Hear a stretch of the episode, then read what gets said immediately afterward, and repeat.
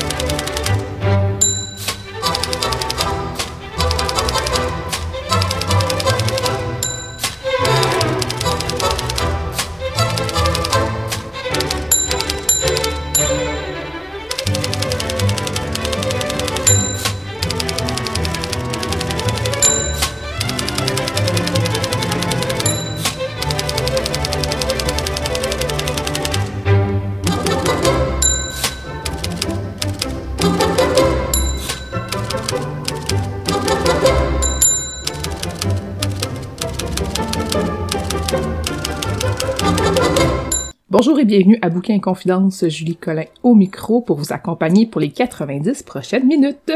Bouquin et Confidence, c'est votre rendez-vous littéraire sur les ondes de CKRL. Cette semaine, notre invitée est Louise Warren. Je vais m'entretenir avec elle en deuxième partie d'émission. Aussi, notre chroniqueur Pascal Rose sera avec nous deux fois plutôt qu'une. Une première fois pour une chronique en solo et ensuite nous ferons une chronique en duo. Mais tout d'abord...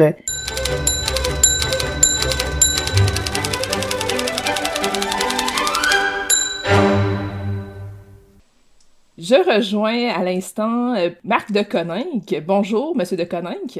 Bonjour. Vous êtes organisateur communautaire retraité et président du comité de développement social chez Centraide Québec, Chaudière-Appalaches et Bas-Saint-Laurent. C'est ça. Bonjour à Bruno Marchand, qui est PDG de Centraide Québec, Chaudière-Appalaches et Bas-Saint-Laurent. Bonjour. Salut. Je vous reçois aujourd'hui parce que vous avez lancé un livre en octobre 2020 qui s'appelle Du plomb dans les ailes avis sur les inégalités sociales. Pouvez-vous me parler un peu du processus derrière ce livre-là? Euh, oui, euh, d'abord c'est un ouvrage collectif euh, qui a été produit par donc un, comité, un, certain nombre de bénévoles associés à Centraide, mais entre, oh, une dizaine de personnes en tout, plus une partie de la permanence mais qui est basé aussi sur des consultations, des, groupes de discussion qui ont été organisés au plus, auprès de plus de d'une cinquantaine de citoyens de tous horizons, tant des gens en bas de l'échelle des inégalités, euh, des gens de différents milieux, des gens aussi en haut de l'échelle, euh, dans le 1 même dans le, dans le point pour cent.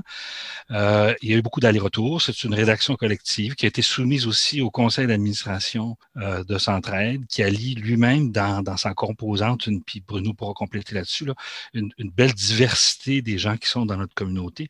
Donc, c'est peut-être important déjà d'insister sur le fait que c'est pas uniquement un rapport qui est produit par des organismes qui représentent les gens en bas de l'échelle. Il y a des gens euh, tout partout sur l'échelle des inégalités qui ont contribué à cette rédaction-là et qui sont solidaires euh, des conclusions et surtout du constat qu'on pose sur notre société d'aujourd'hui. C'est drôle, hein, parce que Marc a tout à fait raison et, ça m'amène à voir l'image un peu euh, antinomique ou pas en adéquation avec la société actuelle où certains groupes crient plus fort que d'autres pour se faire entendre, en tout cas, en convaincre d'autres. Dans ce cas-ci, c'est une démarche où les gens se sont parlé, peu importe leur provenance, peu importe leurs intérêts, pour arriver à regarder c'est quoi les inégalités sociales chez nous, quels, en sont les effets, et est-ce qu'il y a matière à en faire un sujet de livre, est-ce qu'il y a matière à en traiter publiquement, est-ce qu'il y a matière à euh, faire en sorte que ce thème-là vive et se nous questionne pour construire une communauté meilleure. Alors, il y a vraiment quelque chose de l'ordre de l'échange, de, la, de la discussion, de la rencontre de l'autre.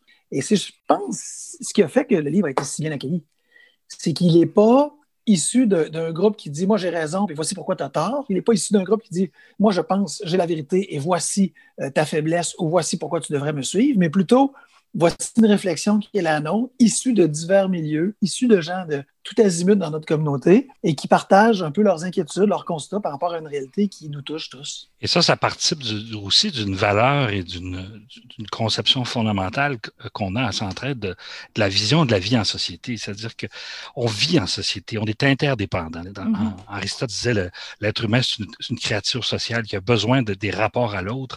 Et une communauté, une société, elle est vivante quand elle est à son mieux, quand, quand chacune et chacun peut interagir avec, avec chacune et chacun. Donc, c'est déjà au cœur de la mission de Centraide en soi. Puis on va en discuter plus avant, mais c'est clair qu'au regard des inégalités-là, cette vie, cette vision pardon, de, la, vie en société où, chacune et chacun peut interagir avec chacun et, chacune, elle, est mise à mal encore une fois. Quand est-ce que vous avez commencé à travailler sur ce projet-là? C'est pas la première fois que Centraide rend public un avis. On a mm-hmm. déjà publié plusieurs avis sur la pauvreté à travers les, les années. Celui-là, je pense que ça faisait deux, trois ans qu'on y travaillait j'ai remarqué au début qu'il y a quand même une introduction où il est question, entre autres, de la pandémie, où est-ce qu'on a vu à quel point on est justement tous reliés ensemble. Donc ça, j'imagine que c'est quelque chose qu'on pouvait pas prévoir, hein, mais en même temps, on voit tellement à quel point c'est d'actualité encore plus, encore plus criant, je pense, les, inégalités en ce moment, au vu de la pandémie qui nous a mis ça euh, de l'avant. Tout à fait.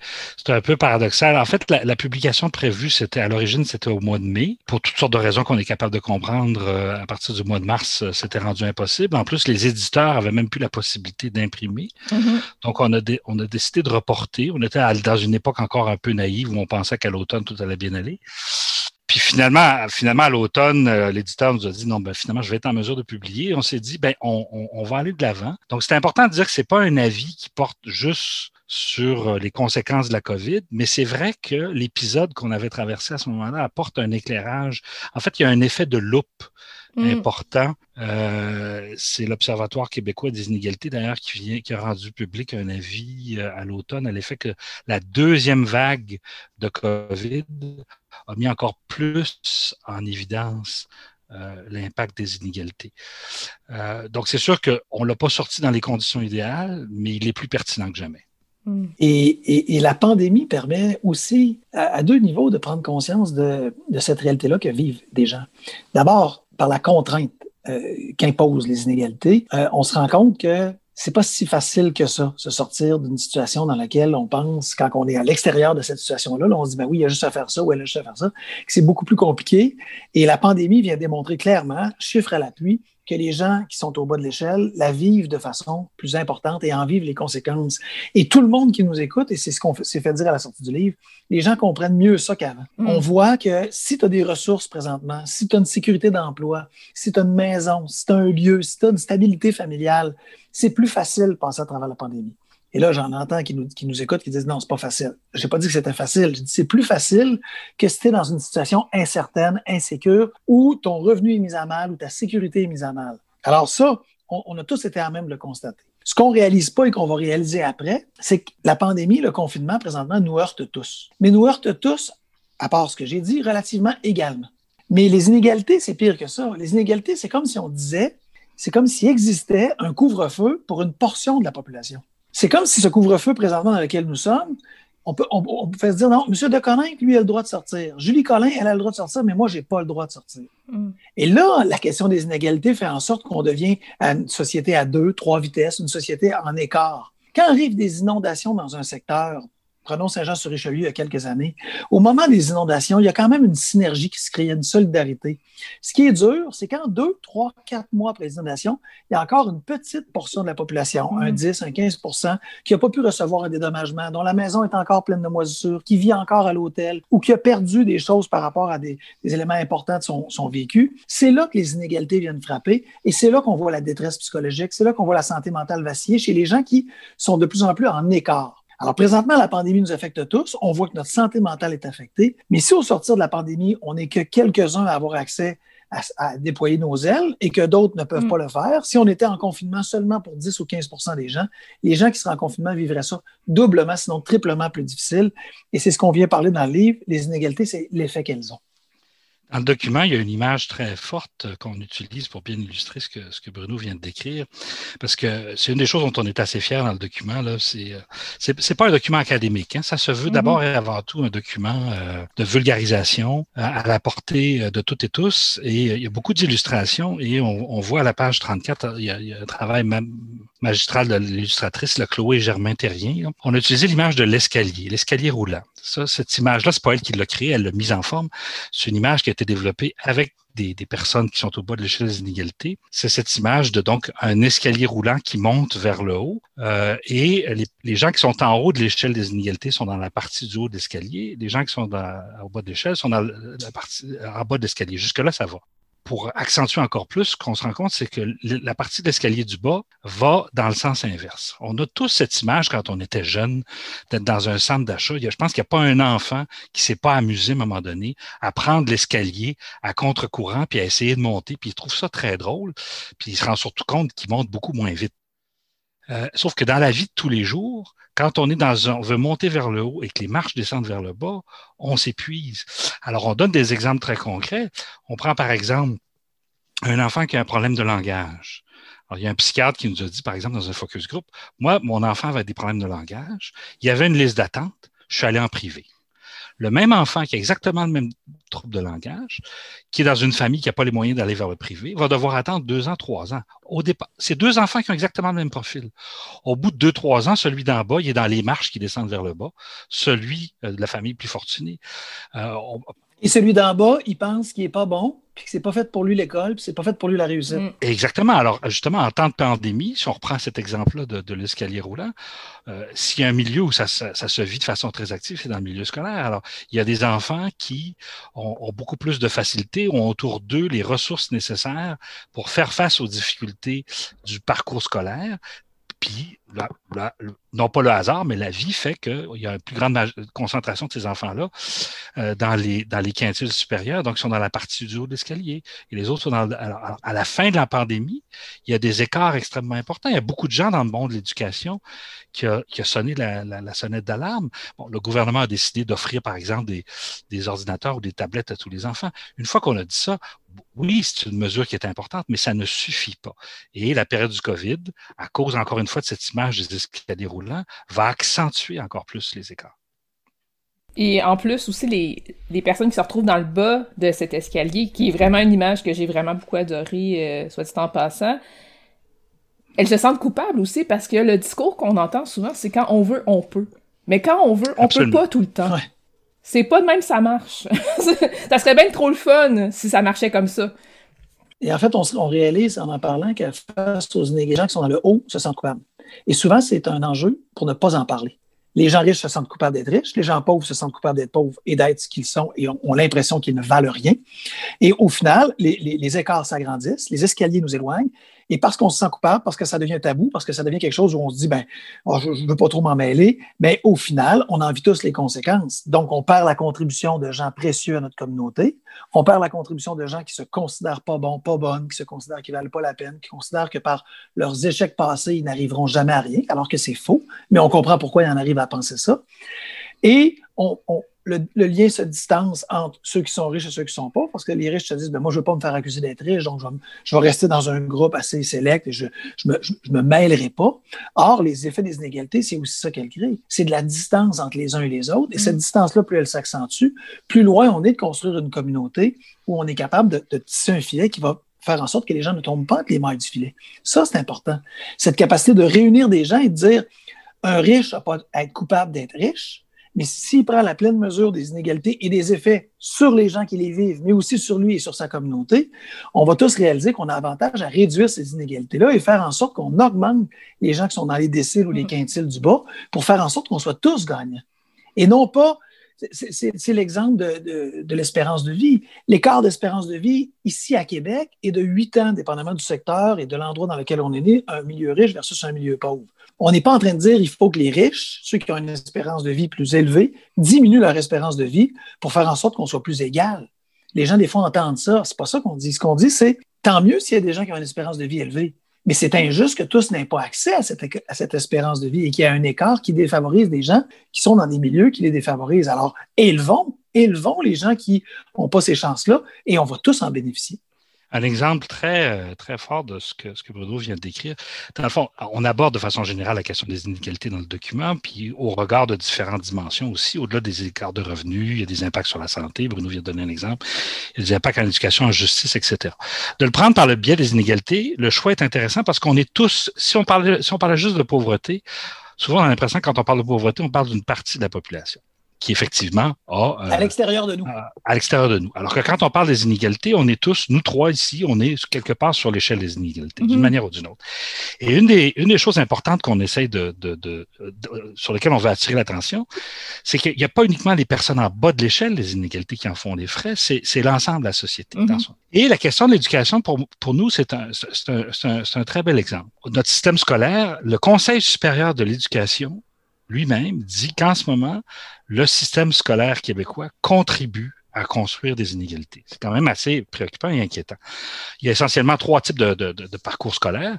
Il y a le, régulier au public, il y a ensuite euh, au, public toujours euh, les programmes particuliers qui sont généralement plus dédiés malgré tout, même si c'est au public, pour une frange de la population qui a des revenus un peu plus élevés, et le secteur privé qui s'adresse principalement pas uniquement, mais principalement aux familles plus favorisées. Quand on regarde, par exemple, l'impact sur euh, les études universitaires, euh, la capacité de se rendre jusqu'aux études universitaires, les, élèves qui fréquentent le régulier, seulement 15% vont jusqu'aux études universitaires, 51% chez ceux qui fréquentent le public avec programme particulier et 60% chez ceux qui fréquentent euh, uniquement le privé. L'objectif à, travers ces statistiques-là, c'est pas de dire que c'est une mauvaise chose d'envoyer des enfants au privé, mmh. euh, c'est simplement de dire comment se fait-il que tous les enfants n'aient pas accès au même parcours pour éventuellement, parce qu'il y, a un principe, je pense, qui est assez important que tout le monde reconnaît, c'est que tout le monde a du potentiel. Et c'est pas vrai que les enfants qui sont au régulier sous prétexte que leur famille n'a pas les moyens de leur offrir un autre parcours ont nécessairement moins de potentiel. Et dans les faits, le parcours qu'on leur offre est un parcours un peu plus difficile. Alors, ce qui est malheureux, c'est que ce parcours idéal, idéalisé-là de, de réussite scolaire, on devrait l'offrir à, chacun et chacune. Et encore une fois, là où on, quand je dis on, en fait tous les frais, on le sait très bien, l'école a trois objectifs, hein? qualification, socialisation, puis euh, instruction. Euh, l'école, c'est un laboratoire merveilleux euh, de, vie en société. À partir du moment où on crée un système scolaire où des gens qui sont divisés en fonction en partie du statut social de leur famille, ben on les prive de cette capacité d'être ensemble. Et si je me permets une métaphore qui peut paraître un peu, euh, pour certains, euh, démagogique, au sein d'une même famille, si l'aîné n'a pas de difficultés à l'école et que son jeune frère ou sa jeune soeur a plus de difficultés ou une déficience ou une incapacité, on n'empêchera pas l'enfant qui a plus de capacité. Au contraire, on va lui demander, ou sa, jeune sœur d'être en, difficulté, au contraire, on va lui proposer de l'accompagner, ce qui va être bénéfique pour la jeune sœur ou le jeune frère, mais qui va être bénéfique aussi pour l'aîné.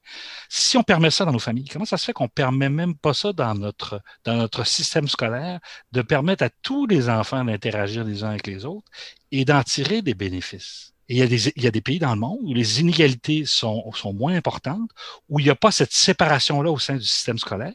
Et ce qu'on se rend compte, c'est que même les enfants plus fortunés ont un taux de réussite plus élevé parce qu'ils sont dans un, environnement scolaire plus inclusif.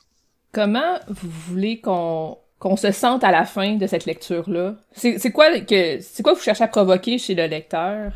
D'abord, un premier constat qui est le désir d'en savoir plus le désir d'être conscient d'une réalité qu'on pourrait éluder et se dire ça ne me touche pas, j'ai ma sécurité, j'ai mes revenus, je suis confortable, j'ai mes projets, et, de se dire qu'on est tous handicapés à tolérer ces inégalités-là. Marc euh, complétera sûrement avec l'analogie qui, est liée à notre titre de livre.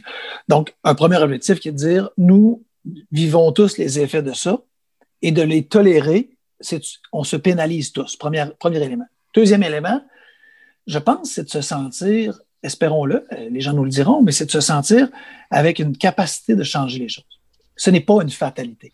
Mm-hmm. les, inégalités ne sont pas une fatalité. Et oui, c'est vrai que demain matin, euh, Julie Collin, Bruno Marchand, Marc de Conin sortent de chez eux. À eux seuls, ils ne peuvent pas changer grand-chose. Mais la théorie de la goutte d'eau pour remplir un, verre fonctionne encore. Et plus nombreux nous serons à en parler, plus nombreux nous serons à refuser cet état de fait-là, plus nombreux nous serons à réaliser qu'elle s'agrandisse au Québec, ici comme ailleurs, et que l'exemple du voisin du Sud américain, on ne veut pas l'importer ici, et que de voir autant de, discrimination, autant d'écarts, autant d'écarts entre l'un et l'autre, c'est un modèle ici qu'on ne trouve pas viable, bien, on sera nombreux à essayer de trouver des solutions. Et il n'y a pas de mur assez haut qu'on ne peut pas surmonter dans la mesure où notre génie collectif se met à l'œuvre et décide de travailler, de nous faire travailler les uns avec les autres. Alors ça, si, on arrive à se dire, il y a un état de fait qui est, qui est à changer et on a la capacité de le faire, moi, je pense qu'on aura réussi la mission. Euh, il y a une citation de Saint-Exupéry que j'aime beaucoup qui dit Dans la vie, il n'y a pas de solution. Il y a des forces en marche. Il faut les créer et les solutions suivent. Donc, dans le livre, on propose pas nécessairement un, menu de solutions. On veut surtout provoquer une force collective, c'est-à-dire on vit en société, on a besoin les uns des autres, et cette société-là, en ce moment, elle a du plomb dans les ailes. Et si on se mobilise tous ensemble, on est capable de créer les forces en marche qui permettent d'avancer. Je me permets encore une fois euh, euh, euh une métaphore pour certains un peu exagérée. au début de la COVID, tout le monde était d'accord que dans le meilleur des scénarios, un vaccin, ça prenait un an et demi, voire deux ans. Il y a tellement de gens qui se sont mobilisés, tellement de forces qui mm. se sont mobilisées, de gouvernements, de fonds publics pour trouver un vaccin, qu'on a été capable de mettre de l'avant un vaccin dans une période inférieur à un an, parce que cette force-là était immense. Et euh, encore une fois, c'est cette force-là qu'on veut créer, du plomb dans les ailes, se rappeler que collectivement, et là je reviens avec l'image de, de c'est ceux qui verront la, porte, la, page couverture, c'est un oiseau, donc bien sûr qu'il y a du plomb, non pas du plomb dans l'aile, on dit bien du plomb dans les ailes, parce qu'au Québec, il y a une image qui est très forte, c'est celle de ces envolées d'oies sauvages au printemps ou à l'automne, qui tout ensemble s'envolent et parce qu'elles coordonnent leur vol euh, collectivement, elles sont capables de parcourir des milliers de kilomètres. C'est une image qui est très forte chez nous au Québec, qui, nous, nous pensons, est assez parlante. Donc, si effectivement, collectivement, on se mobilise, on est capable de créer cette force en marche qui va permettre collectivement de faire de l'objectif de la lutte contre les inégalités un objectif majeur et partagé. Merci beaucoup à vous deux pour la discussion extrêmement inspirante. Merci aussi pour la publication euh, de, de ce livre, Du plomb dans les îles, avis sur les inégalités sociales, qui a été publié par Centraide Québec, Chaudière-Appalaches et Bas-Saint-Laurent. C'est chez Septentrion. Merci Marc Deconin, que je rappelle que vous êtes organisateur communautaire retraité et président du comité de développement social de Centraide Québec, Chaudière-Appalaches. Merci. Et merci à Bruno Marchand qui est PDG de Centraide Québec, Chaudière-Appalaches et Bas-Saint-Laurent. Un plaisir.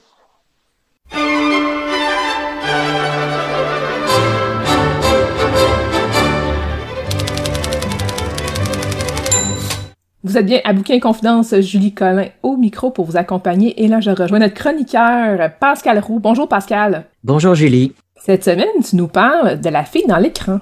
Oui, c'est une bande dessinée que tu m'as recommandée et que tu m'as prêtée, euh, et que tu as bien fait de me prêter d'ailleurs, euh, qui est parue en 2019 euh, et qui a été fait par Manon Desvaux et Lou Luby. C'est paru aux éditions Station T. Alors, avant de passer euh, cœur de l'intrigue, il faut préciser qu'il n'y a pas une scénariste et une dessinatrice. Les deux sont dessinatrices. Elles ont fait la bande dessinée ensemble et c'est autant intéressant pour le concept que pour la bande dessinée elle-même. Donc, de quoi ça parle La fille dans l'écran, ça parle de Colline qui vit en France, à Périgueux, euh, chez ses grands-parents, donc dans, sur le terrain de ses grands-parents, et qui rêve de devenir illustratrice.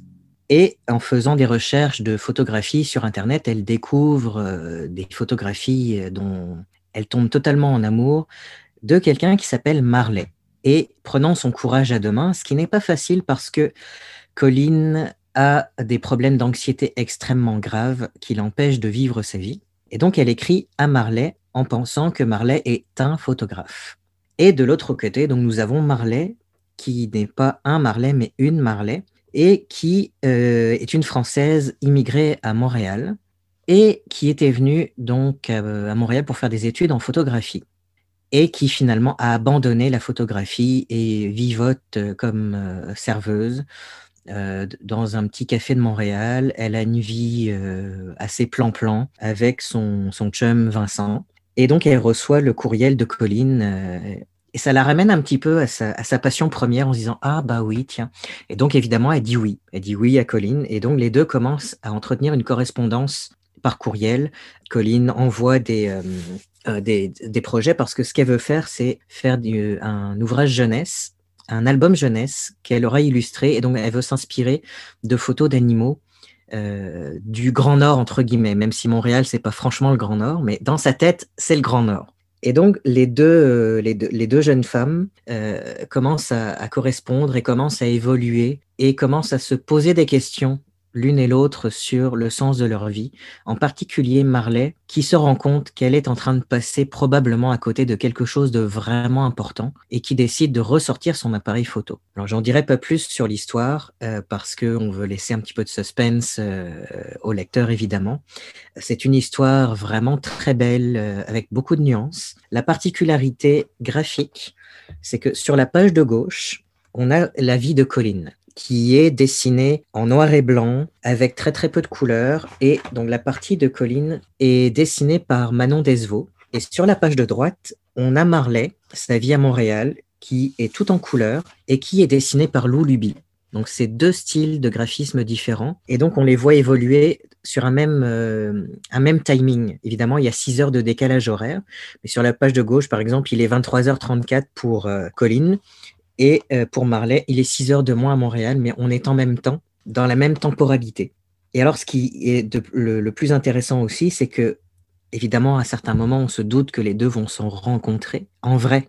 Et c'est là qu'est la difficulté du dessin, c'est d'intégrer les dessins de Colline à celui de Marley. Et c'est vraiment fait d'une manière absolument magnifique. Euh, ce sont euh, deux jeunes femmes assez timides, bien que Marley le soit moins, et on les voit évoluer psychologiquement, on les voit évoluer au fur et à mesure de leur relation. C'est très beau, c'est très doux, ça fait vraiment du bien, c'est vraiment une bande dessinée qui fait du bien à lire.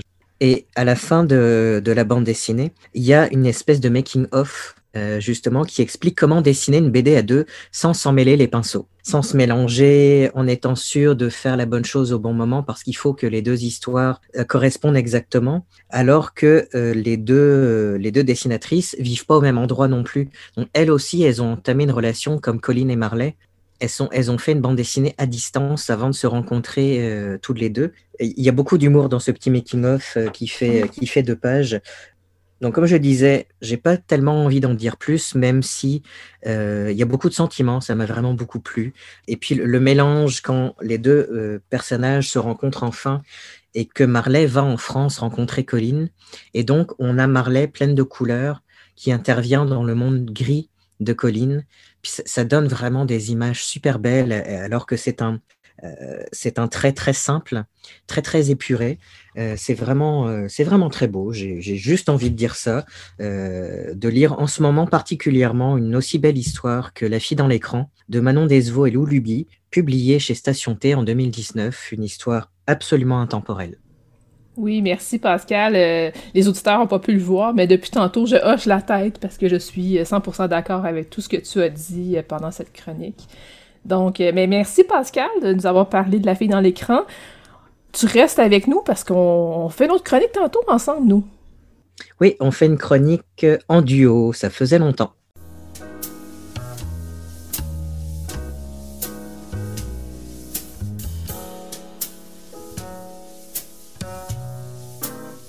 Catalogue complet en ligne, transactions sécurisées et services de commande personnalisés sur librairiepantoute.com. La librairie Pantoute, la librairie indépendante à Québec, partenaire annuel de CKRL, vous présente Bouquins et Confidences.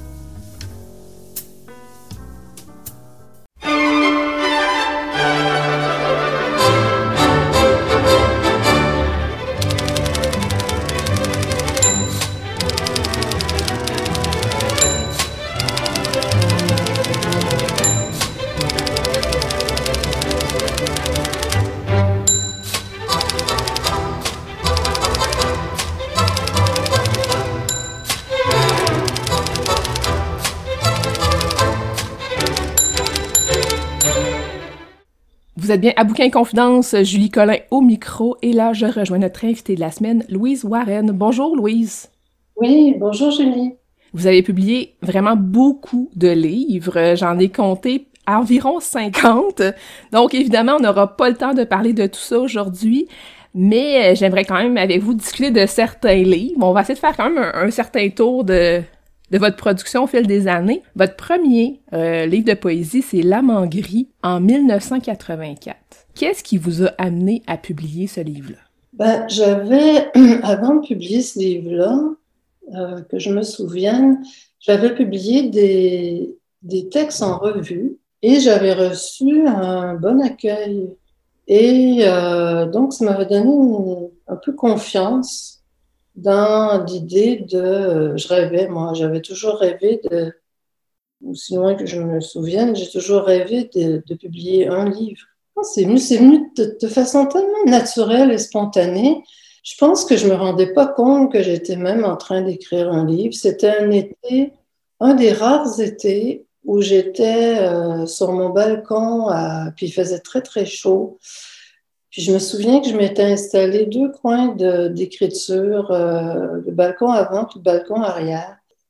Tous les jours de... de je pense que j'ai fait ça en, en, quelques semaines, la mangrie. Et euh, après, bon, j'avais un peu travaillé, mais pas, pas, plus que ça. Il y avait quelque chose de... D'ailleurs, quand je, je l'ai relu il y a quelques années, puis je, je trouvais ça tellement euh, spontané. C'est tellement venait, spontané, sincère, cette voix-là. Quand, quand, il est venu le temps du lancement, j'étais quand même un peu intimidée parce que je me disais, ah tiens, j'ai jamais parlé par exemple du désir avec ma mère. Euh, puis je parlais beaucoup de littérature avec ma mère. Puis là, je me disais, ah, comment on va prendre ça? Mm. Et euh, c'est là que je me suis rendu compte que je m'étais pas du tout censurée. puis il y avait vraiment eu très peu de, travail. Je sais pas, à cette époque-là, j'étais chez Triptyque, j'ai fait trois recueils chez Triptyque, puis j'ai même pas de souvenir qu'on retravaillait les textes, euh, de, de, de, grandes séances de travail. Euh. Je me souviens pas de ça, mais chose certaine, c'est que ça s'est bien passé. Euh. J'avais publié un livre pour enfants en même temps qui s'appelle Le lion à six pattes. Et je me souviens qu'on avait fait un petit lancement chez Hermès la librairie Hermès sur la rue Laurier. Puis euh, les, deux, les deux objets avaient été bien accueillis, bien reçus. Et puis je pense que peut-être à cause de ça aussi que j'ai eu envie de récidiver pour un deuxième recueil. Et puis euh, euh, il y a une voix qui s'est installée comme ça, sans, sans vraiment que je m'en rende compte, mais on aurait dit que le désir d'écrire était là depuis tellement longtemps que, que c'était naturel des fois, quand on, écrit un premier livre, justement, on l'a tellement mijoté à l'intérieur de nous, un peu inconsciemment, sans trop euh, s'en rendre compte, que justement, ça a l'air un peu spontané, mais il y a un travail en arrière qui s'est fait euh, pendant longtemps. Donc, ça se peut aussi que ça explique pourquoi il n'y a pas eu énormément de travail sur ce premier euh, livre-là, puis que... Est-ce que vous aviez écrit d'autres types de textes avant d'écrire de la poésie? non, à part le livre pour enfants, j'avais fait à l'époque, dans les années 70, moi, je me, en fait, j'ai toujours été liée au milieu du livre d'une manière ou d'une autre.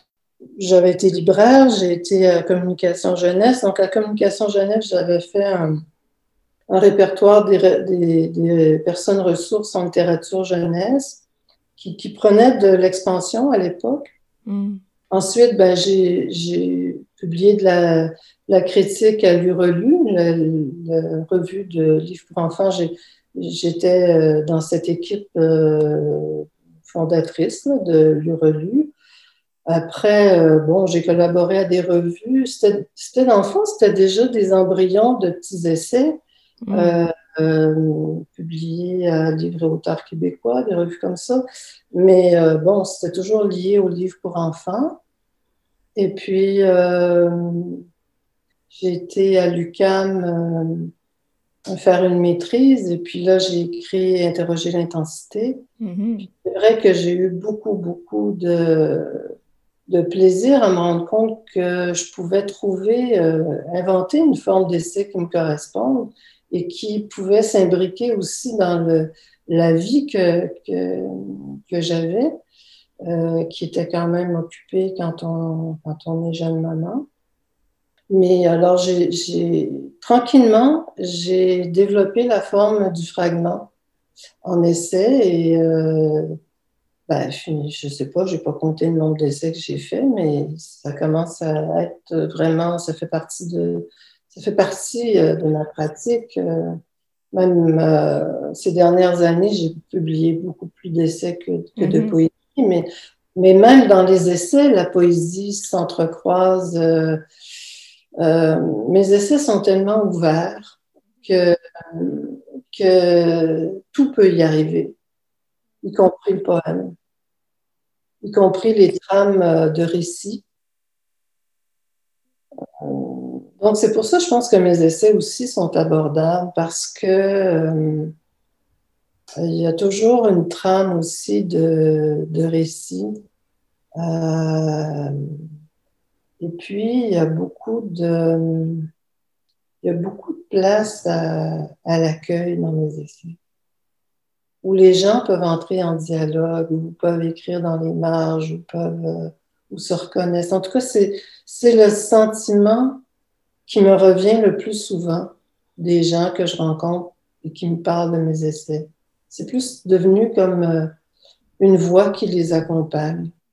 Ben, vous-même, vous êtes une personne qui écrivez dans vos livres. De ce que j'en ai compris, euh, quand vous lisez certains textes, vous écrivez vous aussi, vous notez des choses. Vous êtes en dialogue avec les écrivains que vous lisez.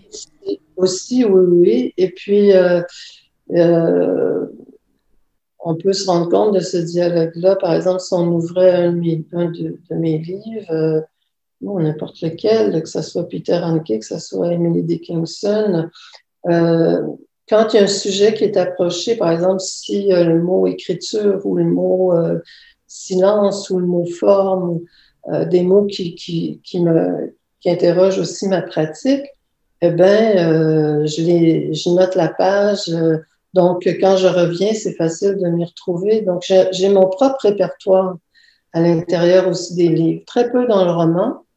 Franchement, je ne suis pas une grande lectrice de romans, mais euh, en poésie, euh, oui, euh, puis dans l'essai aussi. c'est important pour moi cette, cette forme de, de, dialogue. Et puis, ça me permet aussi à certains auteurs, par exemple dans De ce monde, ben, il y a beaucoup question de la lecture dans ce livre-là, dans mon mhm, dernier. Ou en attachement-observation d'une bibliothèque, bien sûr, là, ça se prêtait bien parce que c'était toute une, belle expérience aussi de faire l'inventaire de ma bibliothèque et puis de, voir ce que je retenais de, chaque livre. Des fois, euh, je me rends compte que c'est l'esprit que je retiens d'un livre euh, et qu'après, euh, certains livres, maintenant que j'en ai parlé dans, Attachement, je pouvais m'en libérer, je n'avais pas besoin de le garder. Je ne suis pas dans l'accumulation. Et il y a vraiment une circulation, je dirais, entre euh, ce que je suis dans, dans, mes livres, au travail, euh, ce que je suis dans ma maison.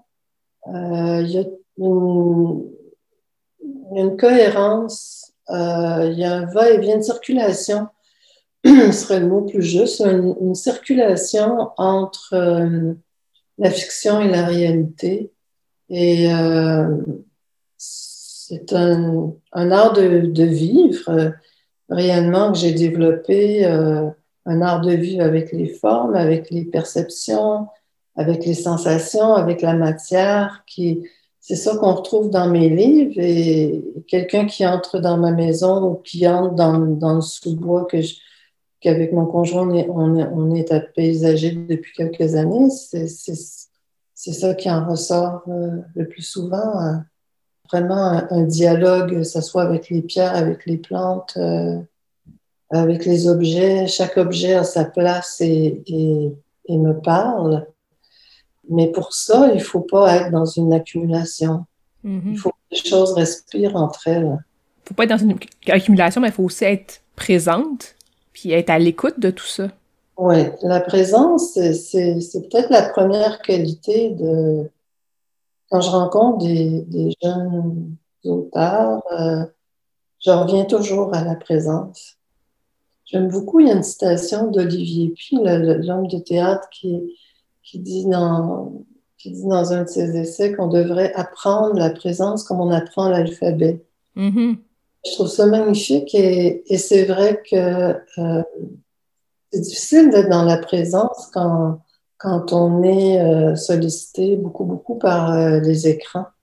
C'est peut-être plus facile quand on, on est à la campagne euh, ou quand on fait, je sais pas moi, du yoga ou du qigong ou quand, on, quand on habite son corps d'une manière ou d'une autre, on est déjà dans une forme de présence.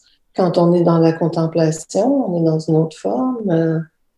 mais c'est se libérer du temps pour ça. Puis la vie fait en sorte que là, présentement, c'est bien parce que en confinement, on a peut-être davantage de temps euh, pour, euh, pour s'y mettre. Mais euh, on est souvent emporté par, par un tas d'obligations et puis on oublie d'être présent au monde, d'être présent aux autres, d'être présent à soi-même en premier. Puis la poésie, mais ce sont pour moi des, des moments un peu arrêtés mm-hmm. euh, où je, je, peux me permettre euh, de... En fait, il y a plusieurs vitesses dans la poésie. C'est de ça qu'on se rend compte. En fait, pas juste dans la poésie, mais je me rends compte de plus en plus dans, dans l'art de façon générale. Euh, quand je regardais l'exposition que j'ai présentée au Musée d'art de Joliette, mm-hmm. je voyais dans les œuvres qu'il y avait des œuvres qui étaient beaucoup plus rapides euh, que d'autres parce que c'est du fusain, parce que c'est de l'huile, parce que à, cause du, du, médium, la vitesse n'est pas la même. Et en poésie, c'est pareil, il y a des, il y a, des mouvements de, de, fulgurance qui nous arrivent euh, euh où l'image euh, arrive comme un éclair. Et mm-hmm. puis, il y a toutes les autres vitesses où on retravaille le texte c'est très lent, où, où, on est face à ces ratures et on attend que quelque chose se passe, on regarde ce qui se passe, on, on est face à des brèches, à des vides. C'est là aussi que ça devient de plus en plus intéressant. D'ailleurs, c'est le moment où la rature est faite. C'est un mouvement très euh, euh, affirmatif. Hein, la poésie, pour moi, c'est un réseau d'action et ça, c'est une, une grande affirmation, faire une rature. Puis, euh, le moment ensuite où qu'est-ce qu'est-ce qui va entrer dans ce creux-là, dans ce blanc-là, qu'est-ce qu'on va laisser passer? Une page de poésie, euh, ça a l'air calme. Comme ça, quand les gens me disent oh, Moi, je lis de la poésie avant de me coucher, je me dis comment ils font? Parce que moi, pour moi, pour moi c'est tellement, ça bouge tout le temps, c'est tellement actif, ça me, ça me repose pas parce que quand je lis un recueil de poésie, c'est, c'est rare que ça me repose. Euh, au contraire, euh, il y a tellement de mouvements. Mais ma poésie non plus, je peux dire, ne raconte, je peux pas raconter un recueil de de mes poèmes. Je peux, je peux dire de quoi il est fait, mais je ne peux pas le raconter. Je peux, je peux raconter des anecdotes qui viennent mm mais je ne pourrais pas le raconter parce que, en fait, mes poèmes sont. Je suis des, je suis des mouvements, des actions. Parfois, il y a un art poétique qui, qui vient se, se, révéler, mais c'est avant tout. Euh, des sensations. Puis je pense que pourquoi les gens se reconnaissent. Puis moi, j'ai ça que je recherche aussi dans la poésie des autres. C'est pas le discours, c'est pas le. Euh, ce que je recherche, c'est qu'ils me montrent quelque chose que j'ai pas vu du monde. Mm-hmm. Quelque chose qui m'est complètement étranger. Puis comment ils ont composé leur image. Alors, il y a des poètes qui me, qui me parlent à cause de ça, probablement aussi. Euh, plus que, que d'autres, qui ont une intériorité ou une contemplation euh, tellement profonde que, que je peux dire, ah ben oui, moi, je n'ai jamais vu euh, cette, ce reflet-là apparaître, ou j'ai jamais senti cette chose-là par rapport à une pierre, ou euh, ces complicités que, que je recherche aussi en poésie et puis mettre des mots sur des hésitations, sur des incertitudes, sur ce qui m'échappe. Et euh, je dis pas que je réussis à, à, mettre des mots dessus, mais au moins, je, ce sont des temps de, où je m'accorde une réflexion, par exemple sur la matière ou sur l'incertitude. puis ce sont des, en fait, ce sont des choses qui touchent euh, pas mal de monde, là, je veux dire. Mm-hmm. J'écris très peu de choses euh, au passé. Euh, je, parfois, j'écris des, des textes, ça me vient au passé, mais après, je remets tout, je, réactualise euh, au présent. Je me sens beaucoup plus appelée par le temps présent que celui du passé. Peut-être, sauf si je, je remets ou je réactualise un, un souvenir euh, du passé au présent euh, pour, euh, avec la distance, bien comprendre, analyser. Ou, sinon, je suis pas quelqu'un vraiment qui aime retourner en arrière ou dans le, dans le passé. Pourtant, j'ai une, une, excellente mémoire. Je suis liée à de beaux souvenirs. mais la saisie du présent m'importe davantage et encore plus euh, je sais pas, j'ai l'impression qu'à partir de la cinquantaine, il y a, il y a une accélération du temps qui fait que regarder en arrière euh, donne le vertige. Hmm. Juste de penser, quand vous avez dit euh, une trentaine de titres, une cinquantaine de livres avec les livres d'artistes, ça me donne le vertige. Euh, je me dis, mais pourquoi j'ai fait tout ça? pourquoi c'est là tout ça? C'est trop, moi qui aime le minimalisme, moi qui aime le... Comment j'ai pu en, venir là? c'est des questions... Euh, ben, j'ai pris ma juste place, je dirais, dans, mm-hmm. dans, la littérature québécoise. Mais quand on dit ces chiffres-là, c'est comme, comme je trouve ça, comme une présence envahissante, alors que au contraire, euh, je suis quelqu'un qui, euh, qui euh, si j'avais écrit des romans, probablement que, je veux dire, le, on accorde beaucoup plus d'importance à, la présence, de présence médiatique mm-hmm. au roman. On sait bien qu'à la poésie ou à l'essai. J'ai choisi des créneaux où je pouvais être tout à fait silencieuse et discrète et retenue, euh, puis ça me convient euh, tout à fait très bien. Mais quand on regarde le nombre de livres, il y a beaucoup de choses aussi qui sont venues par le... Quand je reviens avec Anthologie du présent, il y a eu beaucoup de... Il y a des textes qui sont, mais de, de quelques lignes. Hein. Mm-hmm. Ce sont des livres d'artistes, donc c'est des commandes aussi, c'est des, des invitations, ce sont des des rencontres, je pourrais dire, des livres d'artistes. Donc, euh, des fois, c'est juste comme une page de texte, euh, deux pages de texte. ça a autant de résonance puis de, poids, mais je veux dire, en termes de, de visibilité, le livre d'artiste, euh, il y en a très, très peu. c'est encore plus silencieux. C'est un, un, monde, presque un monde parallèle, le, le monde du livre d'artiste. Qu'est-ce que c'est exactement un livre d'artiste?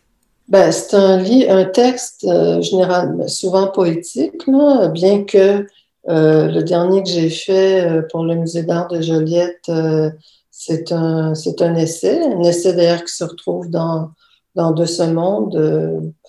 mais c'est un, souvent sont des, des poèmes ou un, ou un poème et qui est fait en collaboration avec un, artiste, soit un artiste peintre, un, un un ou une euh, graveur, euh, lithographe, euh, bon, un autre médium en tout cas, puis un tirage qui comporte des fois cinq exemplaires, quatre exemplaires, des fois plus.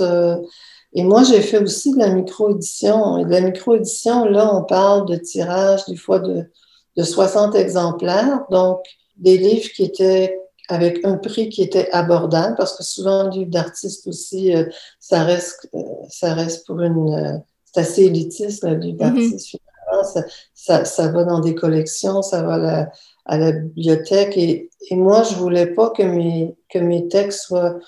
Je voulais, j'ai toujours voulu que ça soit le, abordable le, plus possible pour le plus, le plus grand nombre. Donc, euh, j'ai fait aussi euh, des tirages euh, en proposant 60 exemplaires, mais quatre tirages de tête, donc un tirage avec des originaux, puis le reste imprimé sur des. Maintenant, avec le, jet d'encre, où mm-hmm. il y a moyen de faire très belles choses. Et puis, c'était aussi de s'adapter à ce que la presse imprimée fournit aujourd'hui de, possibilités. Et pour moi, la livre d'artiste, ça a été très, très. Ben, j'en fais, je ne sais pas pourquoi j'en parle au, passé, parce que c'est encore actuel. J'en fais un présentement, même pour l'année prochaine. Ça a été très important pour moi parce que c'est là que j'ai découvert tout le travail de comment s'adapter à une forme, comment euh, répondre ou être en dialogue avec un artiste.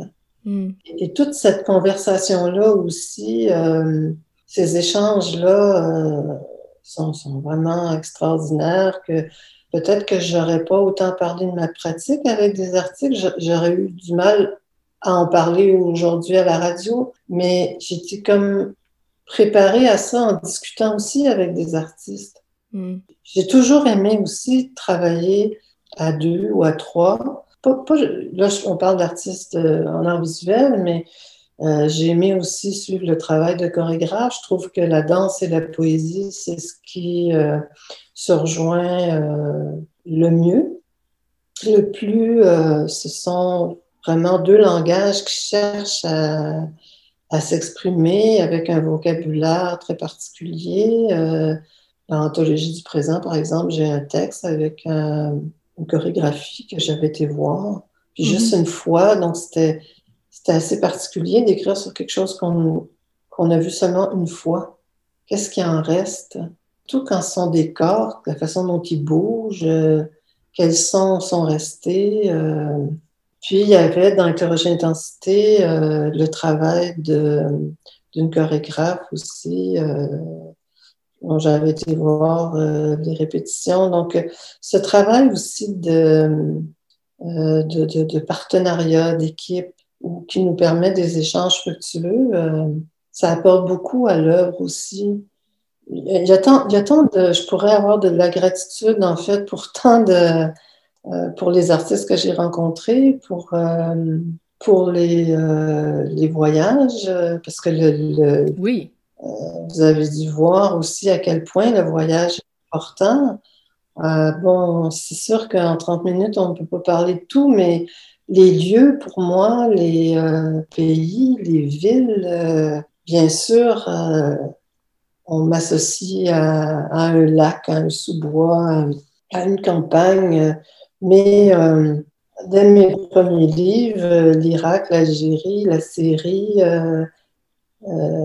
les voyages ont, été marquants. Puis, euh, par exemple, un livre que j'aimerais partager avec les gens qui présentement, en, pleine pandémie, ne peuvent pas voyager, ce serait le livre Caché de Lisbonne. Ouais. Où j'ai été euh, deux mois, puis après ça, j'ai fait quatre voyages à, Lisbonne.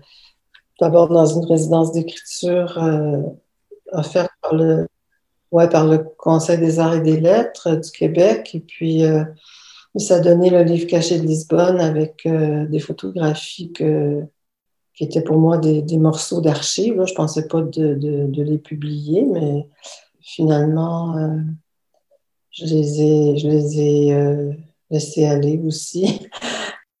mais l'abbaye Val-Notre-Dame aussi dans ma région.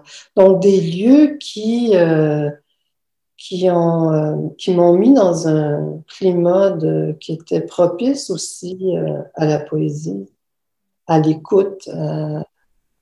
J'ai l'impression qu'à travers ces 35 ou 36 ans maintenant, il y a plusieurs cycles, il y a plusieurs boucles.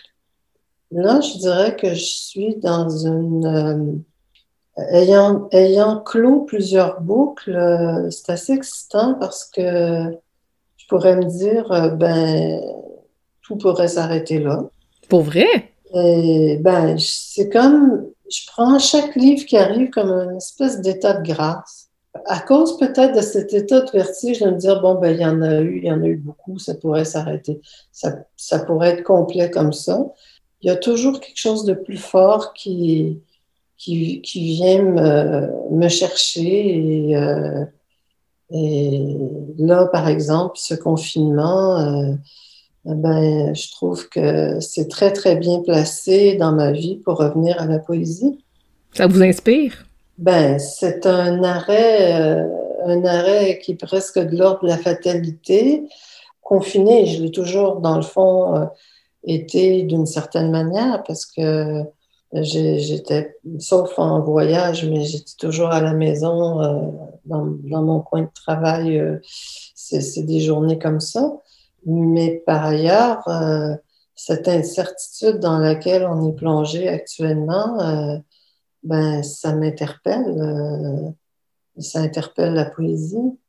Donc, je trouve que c'est formidable pour moi de pas, dans le fond, toutes les activités sociales étant tombées.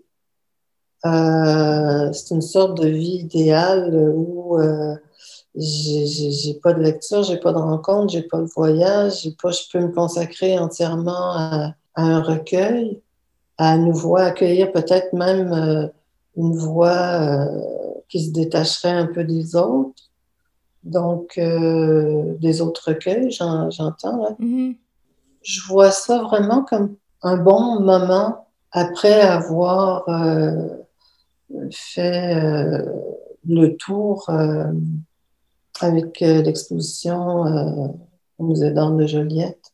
Parce que ça m'a fait faire un, grand bilan. De, J'ai parlé de tant d'œuvres d'art dans mes livres, puis là, de les voir exposés, euh, de, de, ressortir des textes, de permettre aux gens qui, qui, suivaient mes livres, mais là, tout d'un coup, de, de, venir à la rencontre de ces œuvres-là, ça marquait vraiment une, une étape pour moi. Malheureusement, cette exposition, euh, c'est pas possible de la, de la voir en, en ces temps de, de confinement euh, extrême. Non, elle, a, tenu euh, 11 semaines. Hmm. Et puis après, le musée euh, fermé.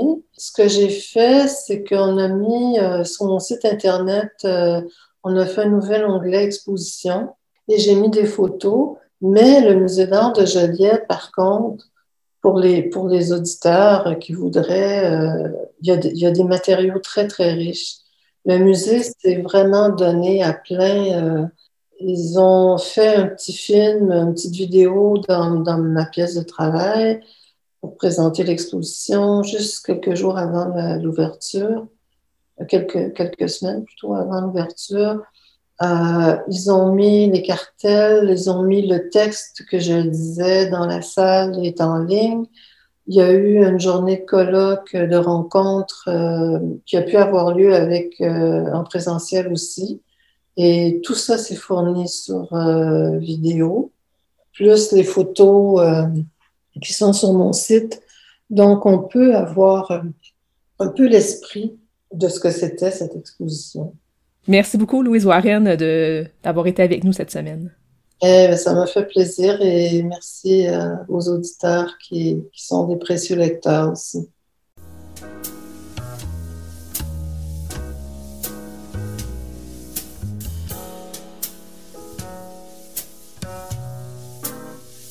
Catalogue complet en ligne, transactions sécurisées et services de commande personnalisés sur librairiepantoute.com. La librairie Pantoute la librairie indépendante à Québec, partenaire annuel de CKRL, vous présente Bouquins et confidences.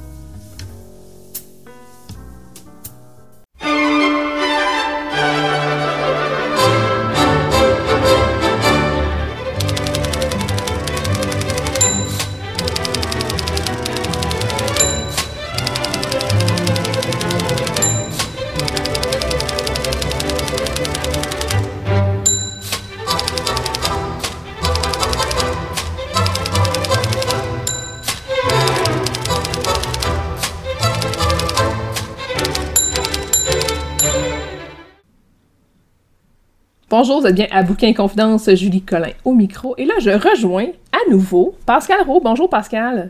Allô Julie. Ensemble, on discute aujourd'hui de quatre livres qu'on a lus dans le cadre des rendez-vous du premier roman. Oui, alors on avait déjà parlé de plusieurs des ouvrages qu'on a lus donc pour le club de lecture, et là on avait pris un petit peu de retard, donc on s'est dit on va faire les quatre en même temps, les quatre derniers qu'on a lus, et euh, donc vous allez voir, euh, restez jusqu'à la fin de la chronique parce que le niveau d'enthousiasme augmente. C'est vrai. Euh, Malheureusement, euh, probablement que bon, ce sont des livres dont certains, on n'en aurait pas parlé spécialement juste pour dire qu'on n'a pas aimé ça, mais comme on a promis de parler de tous les livres euh, qu'on a lus pour le club de lecture, ben, ben, on en parle quand même, mais on, ne va juste pas insister. Euh, on va pas non plus dire du mal, c'est pas comme pas la peine, c'est juste que bon bah, hein, c'est pas mal ça. Et donc évidemment, les premiers romans ont souvent des défauts de premiers romans. c'est pourquoi on, on les considère à l'aune du fait que c'est le premier. Euh, certains sont extrêmement réussis euh, et vraiment euh, pour lequel on a été vraiment enthousiasmé, comme moi j'ai été vraiment enthousiasmé par la mort de Roi et Madame, mais aussi par Chienne. et puis j'ai été beaucoup moins enthousiasmé par certains dont on va parler aujourd'hui. Plongeons justement. Le premier dont on parle aujourd'hui, c'est Boîte d'allumettes. Oui, c'est de Martina Choumova et c'est publié au Cheval d'Aou. Alors, euh, de quoi ça parle Boîte d'allumettes? Euh, C'est, euh, je dirais, une autofiction qui met en scène Martina Choumova, qui est d'origine tchèque.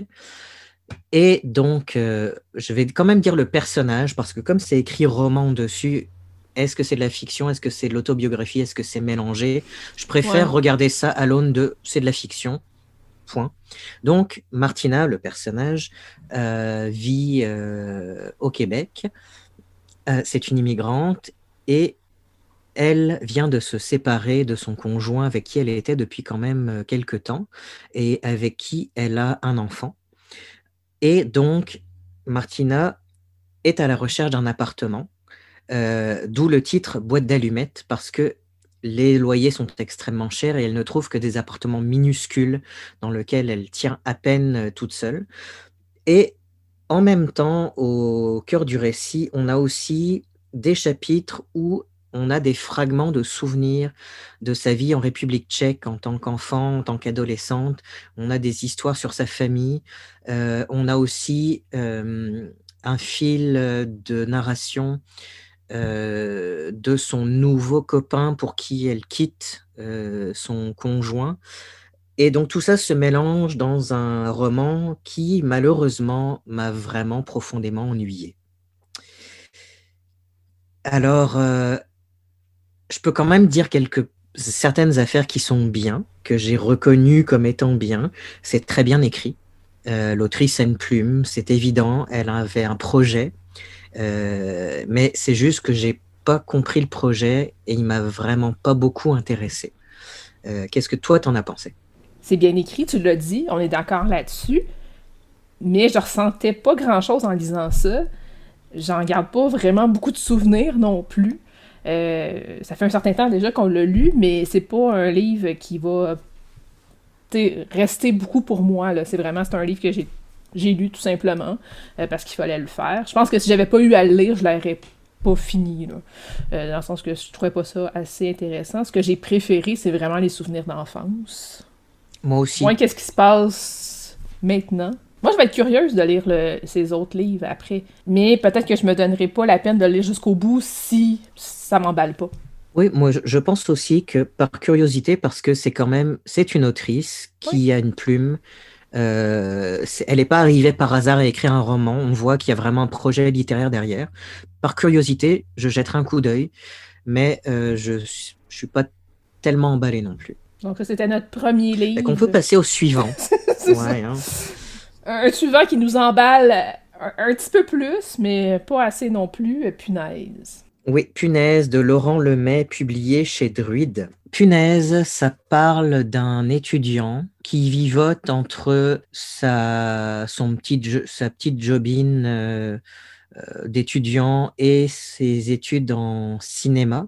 Et ce personnage a une espèce de némésis qui s'appelle Cédric, euh, à qui il en veut énormément. On ne sait pas pourquoi il lui en veut, On va, le on va le comprendre au fur et à mesure du récit. Le personnage retombe sur une ex euh, dès, le début du roman, se remet avec, et on le voit évoluer, et il a une espèce de, désir de vengeance envers Cédric. Je ne sais pas comment dire autre chose sans dévoiler trop de punch, parce qu'il y a quand même une espèce de suspense de pourquoi autant de haine envers ce gars avec donc, qui était son meilleur ami dans le temps. Ben, en fait, ce qu'on peut dire peut-être, c'est que euh, la, fille avec qui il se remet finalement, euh, elle a des, des, punaises de lit chez elle. Donc, oui. elle passe du temps chez lui. Euh, puis, dans le fond, ils sont au courant de ça. Donc, elle, elle a différents traitements à la maison. Euh, ils vont mettre ses vêtements dans des sacs, des choses comme ça. Donc, les, les punaises, je dirais, d'où le titre, sont quand même importantes dans l'histoire. Oui, vraiment très, très importantes. Effectivement. Cette fois-ci, pour celui-là, j'ai compris le projet littéraire, je pense, mais il m'a pas tellement plus intéressé parce que euh, c'est une écriture que j'ai trouvée extrêmement nihiliste. Euh, c'est un étudiant qui se regarde le nombril, qui vivote et puis qui ça n'a pas pogné même son, désir de vengeance. Puis quand on comprend à la fin pourquoi il en veut à ce gars-là euh, et ce qui s'est passé pour en arriver à, ce, à, ce, à cette haine et ce, ce, ce désir de, de, de, revanche, comme j'appelle ça, le jello à pas pogné. Il mm. euh, y avait matière pour une intensité dramatique vraiment énorme, puis quelque chose de vraiment intense, et ça retombait complètement à plat pour moi. Je me suis moins ennuyé que pour Boîte d'allumettes parce qu'il y avait quand même un, un, intérêt de ah oui, pourquoi, comment? Mais je suis arrivé à la fin et je me suis dit bon, c'était ça, ça a vraiment pas fonctionné pour moi quand un livre me plaît pas, je me dis est-ce que je suis est-ce que je suis le public cible pour ce livre-là? Euh, dans le sens que mon opinion, c'est vraiment juste mon opinion de, lectrice, hein, tout simplement. Donc là, je me suis posé la question, est-ce que peut-être que je suis pas le bon public pour ça? Peut-être que je suis trop vieille? Ça se peut-tu? Peut-être que quelqu'un dans, dans, la vingtaine, euh, un peu moins mature, va voir ça d'une façon différente. Moi, je trouvais quand même qu'il y avait un côté euh, très, très immature dans le, dans le récit qui m'accrochait moins. Oui, c'est vrai, il y a un côté c'est vraiment la vie d'un étudiant qui fait des fêtes d'étudiants et qui, qui a une vie d'étudiant, puis qui, qui assiste. Des réflexions d'étudiants aussi. Il y a des réflexions d'étudiants, puis qui. Euh, il y a une scène, par exemple, on est dans une espèce de, d'exposition euh, artistique avec, euh, comment dire, une performance artistique en direct. Ça, ça fait vraiment vie, mode de vie étudiant de Montréal. Puis c'est, ça m'a laissé vraiment euh, indifférent. Je, je suis peut-être aussi trop vieux pour, euh, pour ça. C'est bon, en même temps, c'est sûr, c'est un premier roman.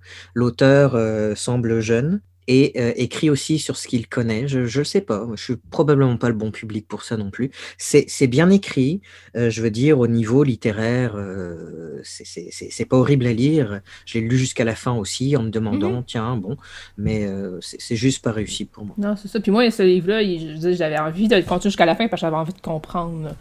Donc, on est quand même dans un livre que j'ai quand même aimé plus que d'autres. Fait qu'on passe au troisième. Au troisième qu'on a aimé un peu plus. le troisième, c'est le premier euh, qu'on lit euh, pour les, la catégorie hors Québec. Tout à fait. Rendez-vous à Colombo. Ok, donc c'est Rendez-vous à Colombo de Sarah Malartre aux éditions Mercure de France. Ok, alors, euh, Rendez-vous à Colombo euh, met en scène Nina, qui est une jeune femme qui travaille avec des réfugiés à Paris, donc des réfugiés qui sont aussi des demandeurs d'asile.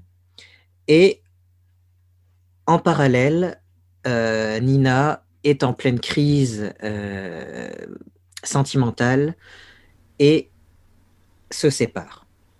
Et on apprend dès le début du roman que elle prend l'avion pour aller rejoindre un homme donc, au début du roman, en fait, on est plus tard, mais on revient ensuite pour expliquer comment on est arrivé là.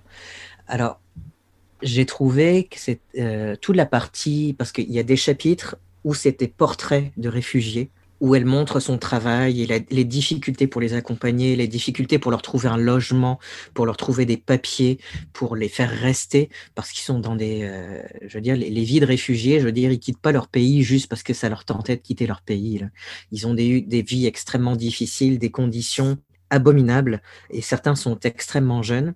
C'est ce qui m'a le plus euh, plu dans ce roman, c'est tous ces portraits de réfugiés.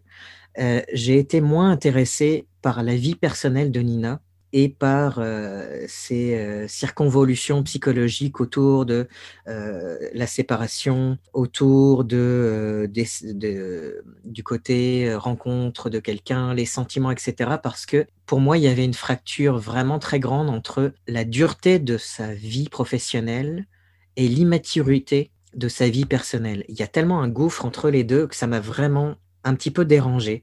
Mais au-delà de ça, j'ai trouvé l'écriture vraiment intéressante, très frénétique. Parfois, il y, a des, paragraphes avec presque pas de ponctuation. On est quasiment, le dialogue est pratiquement intégré dans la narration.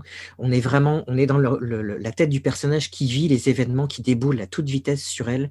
Et rien que pour l'écriture, j'ai vraiment beaucoup plus aimé ça, par exemple, que Punaise ou Boîte d'allumettes, parce que il y avait quelque chose de haletant euh, dans l'écriture de, l'autrice. Ça, ça m'a vraiment beaucoup plu, puis vraiment les portraits euh, de tous les réfugiés qu'elle a dans son bureau. Moi, je suis un peu moins dur que toi par rapport à l'immaturité du personnage, parce que ce qu'il faut savoir, c'est qu'elle a 30 ans, elle se sépare après 12 ans de vie de couple. Le seul qu'elle a connu dans sa vie, le seul avec qui elle a habité et tout ça, elle s'est faite laisser. Donc, c'est sûr que c'est quand même confrontant. Euh, on le sait, des fois, notre premier amour, quand on est adolescent, on pense que ça va durer toute la vie. Mais elle, elle avait la chance quand même ça dure depuis 12 ans. Donc, ça se peut que ça soit quand même difficile au niveau rupture. Euh, elle peut plus vivre là. Il y a quand même différentes choses comme ça. Ce que j'ai trouvé intéressant aussi, c'est le fait qu'elle est vraiment angoissée, euh, vraiment malheureuse d'un paquet de choses. Mais en même temps, elle se sent coupable d'être pas heureuse parce qu'au quotidien, elle côtoie des gens qui ont vécu des choses tellement pires qu'elle des fois, elle se sent pas légitime de ressentir une certaine détresse, elle, de son côté. Donc, on a ça un peu en parallèle aussi. Euh, tu pas toujours en train de se victimiser, elle se sent coupable de pas être heureuse, parce que, dans le fond, elle a beaucoup plus que les gens qu'elle rencontre dans le cadre de son travail. Ben, c'est vrai que quand tu dis ça, euh, peut-être que la fracture que j'ai ressentie euh, entre les deux, ces deux existences, ces deux pans d'existence, est volontaire. Mhm. Pour, expliquer à quel point elle se sent, elle se sent euh, pas, euh, qu'elle n'a pas le droit euh, d'être malheureuse. Peut-être, peut-être, effectivement. Mais de toute façon, cette autrice-là, son écriture m'a suffisamment convaincu quand même pour que j'ai envie de lire autre chose. Ah oui, c'est sûr. Ouais. Parce qu'au niveau littéraire, c'est, c'est très très solide. Mhm. Toi aussi, tu lirais autre chose? Ah ben oui, ça c'est sûr. Avez-vous remarqué, auditeur, à quel point on est de plus en plus enthousiaste on s'en vient, là. On s'en vient, là. Oui, on s'en vient au quatrième. Avec Méconnaissable. Méconnaissable de Valérie Jessica Laporte chez Libre Expression, que j'ai vraiment adoré. Ah. Toi aussi. Hein. Ah oui, vraiment. Alors, Méconnaissable, de quoi ça parle? Euh, C'est un roman euh, qui est au jeu et c'est une jeune fille autiste qui est incomprise totalement par sa famille, sa mère, son père, euh, qui elle évidemment ne comprend pas le monde parce qu'elle est vraiment autiste à un degré très important. Il y a divers degrés dans l'autisme et il y a divers degrés dans le syndrome d'Asperger et qui souffre, qui souffre du monde extérieur et qui donc raconte j'ai fait ci, j'ai fait ça, j'ai pas compris. Euh, c'est quelqu'un qui comprend pas les métaphores, c'est quelqu'un qui comprend pas les subtilités, qui ne comprend pas les, euh, euh, le langage corporel, le langage non verbal, et qui, souffre terriblement de ce monde extérieur. Et donc, à un moment donné, elle décide que puisqu'elle est pas bien comme ça, elle va tout changer. Elle se rase la tête, prend les vêtements de son petit frère et elle fugue. Et alors, une jeune fille autiste qui fugue toute seule sans rien connaître du monde parce qu'elle est évidemment d'une naïveté confondante parce qu'elle ne le comprend pas ce monde-là. Et donc, elle s'en va et donc ça raconte son errance. Et il y a des chapitres qui s'intercalent où on met en scène la mère et le père. La mère qui ne comprend pas qui refuse le diagnostic d'autisme de sa fille, qui la considère juste comme anormale, qui voudrait tellement qu'elle soit dans le rang, et donc qui fait exactement l'inverse de ce qu'il faudrait avec une enfant autiste. Et le père, divorcé, absent, et dont on comprend mieux au fur et à mesure pourquoi il est absent et comment il est ce père. Pourquoi, pourquoi est-ce qu'il est aussi absent? J'ai trouvé que c'est un roman euh, très très bouleversant qui m'a parlé à de nombreuses reprises sur euh, la façon de recevoir ce monde euh, qui peut être tellement douloureux. Et j'étais vraiment très très ému à certains endroits. L'écriture est, absolument sublime et l'écriture, il faut préciser que l'autrice Valérie Jessica Laporte est elle-même autiste. Donc c'est une expérience de première main et je ne sais pas comment toi tu as vécu son écriture, mais, mais c'était tellement, euh, tellement puissant, tellement le doigt exactement dessus sur le mhm. bobo, sur, le, sur la, la, façon de ressentir. Oui, c'était très clair euh, dans l'écriture. Puis je pense qu'une des choses qui contribue à ça, euh, c'est peut-être les, les, mots qu'elle les mots valises un peu. Là. Elle, va, elle va utiliser quelques mots qu'elle va rapprocher ensemble, qu'elle va mettre un, trait d'union donc pour présenter certaines personnes, certaines situations. Donc, c'est peut-être ça aussi qui, qui donnait beaucoup de force à son écriture. Ça doit faire partie euh, un peu de tout ça. Moi, j'ai trouvé que c'est un livre qui était extrêmement nuancé. Ça aurait été facile d'avoir un livre euh, où ça aurait été genre euh, c'est noir, c'est blanc, mais on est vraiment dans les zones de gris. Il y a vraiment de la nuance partout. tu sais, la, la mère, il y a quelque chose qui explique pourquoi elle agit comme ça. Le père, il y a quelque chose qui explique pourquoi il agit comme ça. Le personnage principal, il y a quelque chose qui explique pourquoi elle agit comme ça. Donc, il y a différents... Euh, chacun a ses motivations, puis c'est vraiment bien expliqué, bien écrit, euh, bien nuancé. Je, je, proposerais de lire un tout petit extrait oh! pour montrer un petit peu le, le, le, euh, le style. c'est à la page 20, quasiment dans les débuts, où elle reçoit une invitation pour aller à un, un party de fête c'est la première fois qu'elle reçoit une invitation. Parce que évidemment, elle est, elle est euh, mal reçue à l'école, elle n'est pas comprise, donc elle est mise de côté, mais elle reçoit quand même une invitation. Le papier n'avait pas été plié correctement, ce n'était pas symétrique, alors je l'ai fermé dans l'autre sens pour défaire ce qui avait été mal fait, et je l'ai replié, mais ça ne fonctionnait pas très bien, car le papier se relevait près du pli pour former une bosse. Donc même si la face et le dos de la carte étaient maintenant de taille égale, ça ne s'alignait pas bien. Je me suis rappelé que le papier est une pâte mouillée avant de, devenir une feuille, alors j'ai pensé lui redonner de la souplesse à l'aide de l'eau du robinet. Je devais les régler ce problème rapidement, car les choses inégales me font mal, comme des menottes de tête qui empêchent les idées de bouger. C'est tellement précis comme mmh, écriture, mmh. c'est tellement beau, c'est tellement. Euh, j'étais vraiment très, très. On comprend. On comprend, on comprend les sentiments. Il y a un autre moment où elle parle de musique un tout petit extrait, page 22, c'est vraiment très très proche, où elle arrive justement à la fête d'anniversaire. Lorsque nous sommes arrivés devant chez elle, on pouvait entendre de la musique en provenance de la cour. Je ne crois pas en la magie, mais si j'y croyais, je dirais que la musique a des pouvoirs magiques. Lorsqu'elle est bien nettoyée et lisse, elle peut me faire pleurer, même si je suis en train de me sentir bien.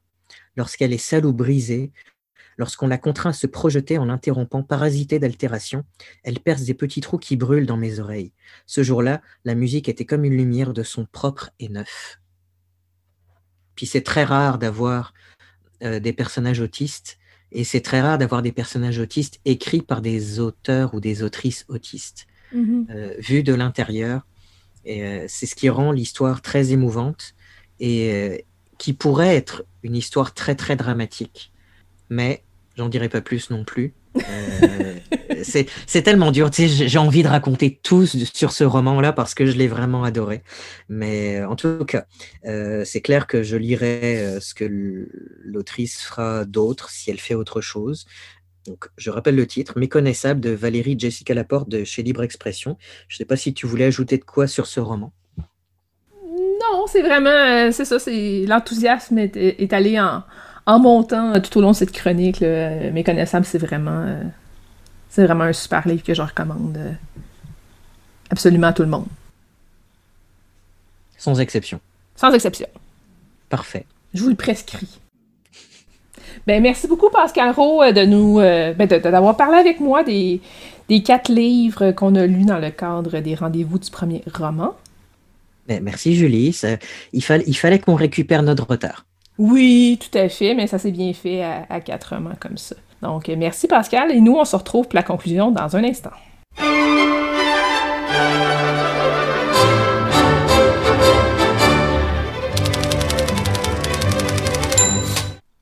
C'est tout pour Bouquin Confidence cette semaine. Merci à notre invitée de la semaine, Louise Warren.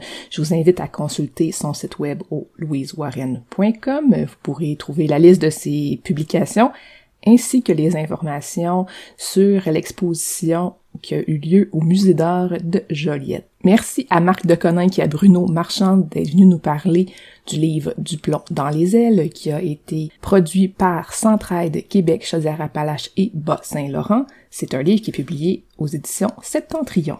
Merci aussi à Pascal Roux de nous avoir parlé tout d'abord du livre La fille dans l'écran, qui est une BD qui a été conçue par Lou Luby et Arnaud Devo. C'est une BD qui est sortie chez Station T en 2019.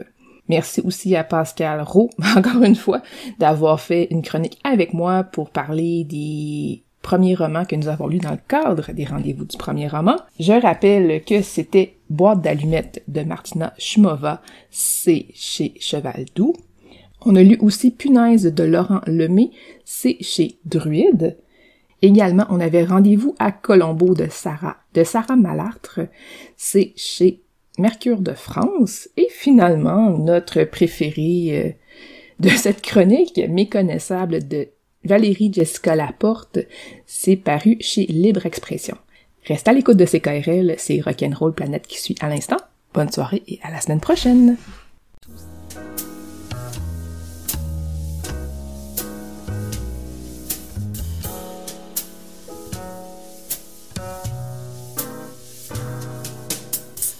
La librairie Pantoute, la librairie indépendante à Québec, partenaire annuel de CKRL, vous a présenté Bouquins et Confidences.